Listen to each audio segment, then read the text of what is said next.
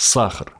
Родственно английскому sugar, немецкому цукеру, турецкому щекеру, португальскому асука и вообще проще посчитать те языки, в которых сладкий белый порошок называется иначе.